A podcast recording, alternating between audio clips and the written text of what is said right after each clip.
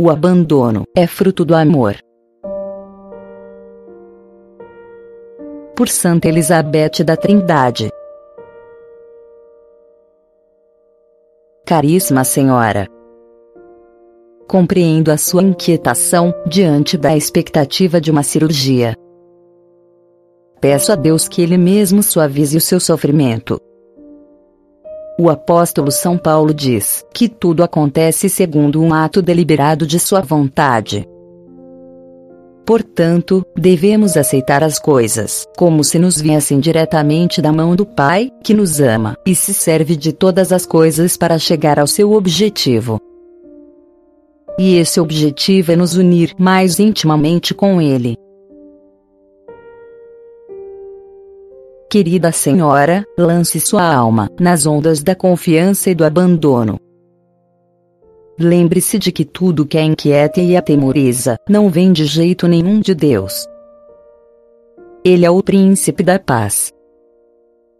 Sempre que se sinta invadida pelo medo de ter abusado de suas graças, como a senhora me confidenciou, então é o momento de redobrar a confiança. Pois também o apóstolo assim se expressa. Onde abundou o pecado, a graça superabundou. E diz mais ainda: com todo o ânimo, eu prefiro me gloriar das minhas fraquezas, para que pouse sobre mim a força de Cristo. Deus é rico em misericórdia. Por isso, não tenha medo daquele momento pelo qual todos nós temos que passar. A morte, querida Senhora, não é nada mais que o sono da criança que adormece no colo da mãe.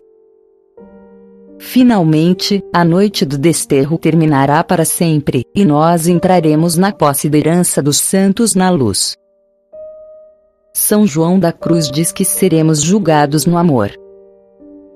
E isso corresponde às palavras que Jesus disse a Madalena: Seus numerosos pecados lhe estão perdoados, porque ela demonstrou muito amor.